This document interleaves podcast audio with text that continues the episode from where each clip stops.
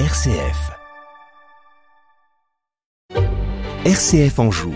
Petite histoire d'Anjou.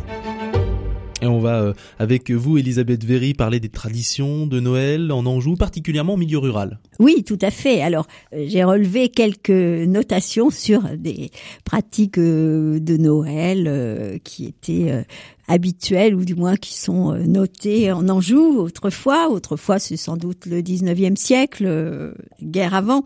On dit par exemple qu'à Noël, on brûlait la cosse de No. C'est une grosse bûche d'un chêne abattue spécialement pour l'occasion. Et donc on y mettait le feu dans la grande cheminée après l'avoir bénie.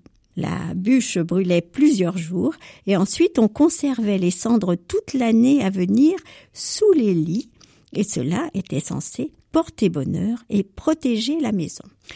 Il arrivait qu'on dresse également un arbre de Noël, mais l'usage du sapin est vraiment récent. Jadis, on dit qu'on utilisait du genévrier, des branches de genévrier. Et puis, à minuit, la cloche du village appelle tout le monde à la prière et on se rendait à la messe de minuit. Alors, il fallait prendre garde d'éviter les carouets, c'est-à-dire les carrefours, dans lesquels, disait-on, les sorciers et autres personnages de malheur se réunissaient à cet instant avec le guiab, et non pas le diable, le guiab en personne pour faire sabbat. De retour à la ferme, on prenait soin de nourrir les animaux, puis ensuite on festoyait avec du boudin, du vin chaud, et pour ceux qui avaient la chance d'en avoir, des dindes, des oies ou des cochonailles. Les enfants avant d'aller se coucher, avaient disposé leurs chaussures après les avoir particulièrement briquées, et le Père Noël apportait dans la nuit des présents, une orange, un petit peu de chocolat, ou encore un Jésus en sucre. Et je, crois que vous voulez terminer, Elisabeth, avec un, texte que vous avez déniché, un texte de, Marc Leclerc. Oui, alors Marc Leclerc, notre poète angevin, dans Rimio d'Anjou, propose des poèmes dont l'un, au moins, porte sur Noël.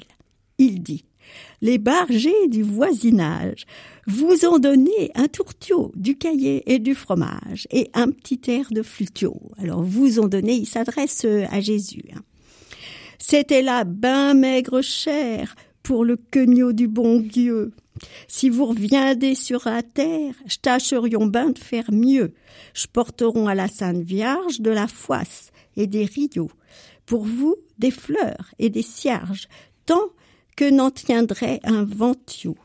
À Saint-Joseph, que fillette d'un léon, doux comme du miel, afin de trinquer à vous de fête, en chantant Noël, Noël. Elisabeth Dury qui euh, maîtrise à la perfection le patois angevin. Merci beaucoup. Elisabeth, ancienne directrice des archives départementales de Maine-et-Loire qu'on retrouve chaque semaine pour ces petites histoires d'Anjou.